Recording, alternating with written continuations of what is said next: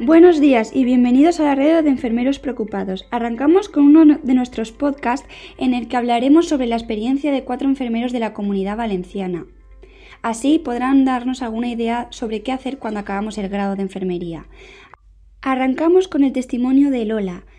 Tiene muchas ganas de compartir con todos vosotros su testimonio. Adelante, Lola. Soy Lola Saed y os voy a contar un poco ha sido mi experiencia tras acabar mi grado en enfermería eh, mi experiencia en el mundo laboral o en el mundo profesional. Pues bueno, yo acabé la carrera hace cuatro años y lo primero que hice nada más acabar fue mm, meterme a trabajar en, en, un puesto que había en la UCI de, del Hospital General de Valencia porque yo quería acabar la carrera y afianzar todo lo que había estudiado y aprender mmm, toda la más parte práctica, poner en, poner en práctica todos los conocimientos que había aprendido y coger un poco de base. Una vez se me acabó el contrato, porque no era un contrato fijo, obviamente, eh, empecé a, a, estudiar otra vez, a incorporarme a estudiar eh, para sacarme la posición. Y la verdad es que fue un proceso un poco duro porque tuve que estudiar para sacarme la posición, pero también eh, para obtener más puntos tuve que sacarme el título eh, de valenciano, sacarme otros títulos para sumar puntos y bueno, recomiendo que mm, cuanto antes podéis quitaros esas cosillas, pues mucho mejor. Me saqué la oposición, eh, saqué plaza en, en el hospital clínico, que la verdad es que me venía bastante bien. Y eh, tras eso me di cuenta que de verdad lo que más me gustaba era el tema de urgencias, emergencias. Y por ello, mmm, tras, tras haber estado trabajando durante, durante un año en el hospital clínico en el área de digestivo, pues eh, empecé un nuevo viaje haciendo el máster de urgencias y emergencias, que la verdad que lo recomiendo para todos. Lo acabé hace apenas mm, cinco meses y estoy trabajando en el SAMUR y la verdad que estoy muy contenta hoy en día de mi nivel profesional. La verdad es que la enfermería tiene un abanico muy grande de salidas. Entonces, vamos a seguir con las experiencias de nuestros enfermeros. Lidia, ¿qué nos cuentas? Buenos días, yo soy Lidia y acabé la carrera hace cuatro años y como ha dicho Lola, eh, yo también me planteé hacer un máster, pero al final me puse a trabajar y estuve dos años en cuidados paliativos.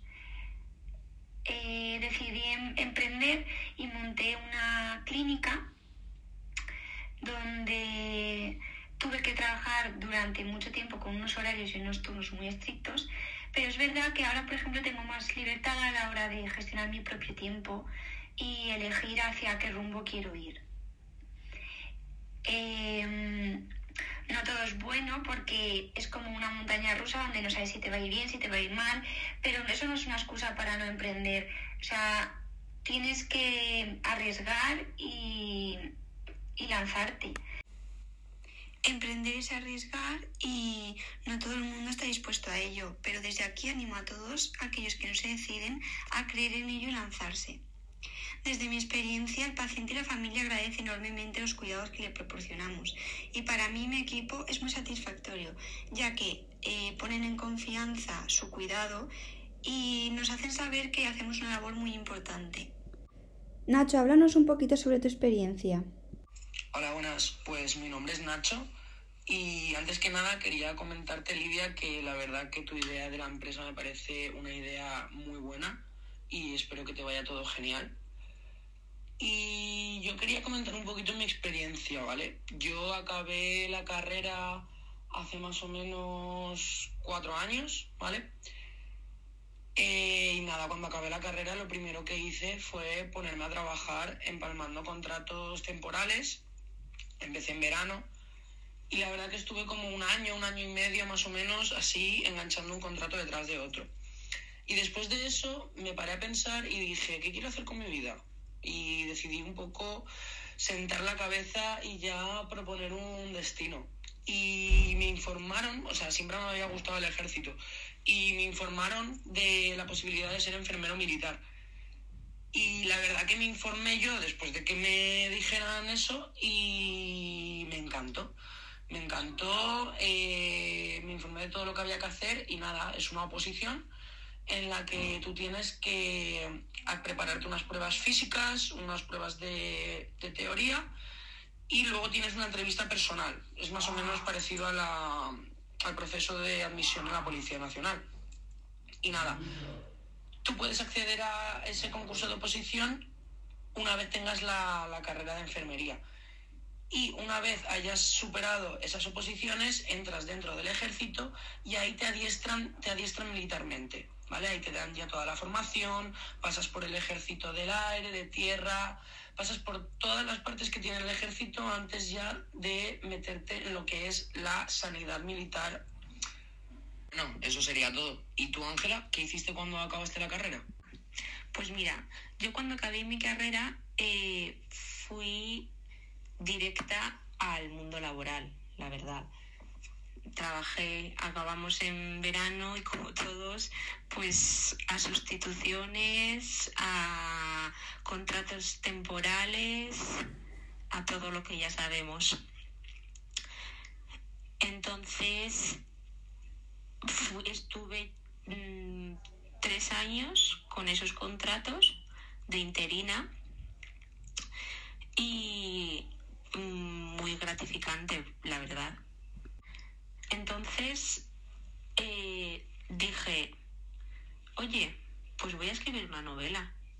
Me informé, tenía un amigo que también era editor y él me comentó todo lo que tenía que hacer, cómo, cuándo. Y esta semana sale mi novela. Se llama Historia de una enfermera. Quería plasmar la vida de una enfermera y dije, oye, pues voy a plasmar mi propia versión y mi experiencia. Entonces empecé a escribir porque estaba muy saturada de todo el trabajo que llevaba a la espalda, me lo llevaba también a casa y decidí escribirlo todo, todo.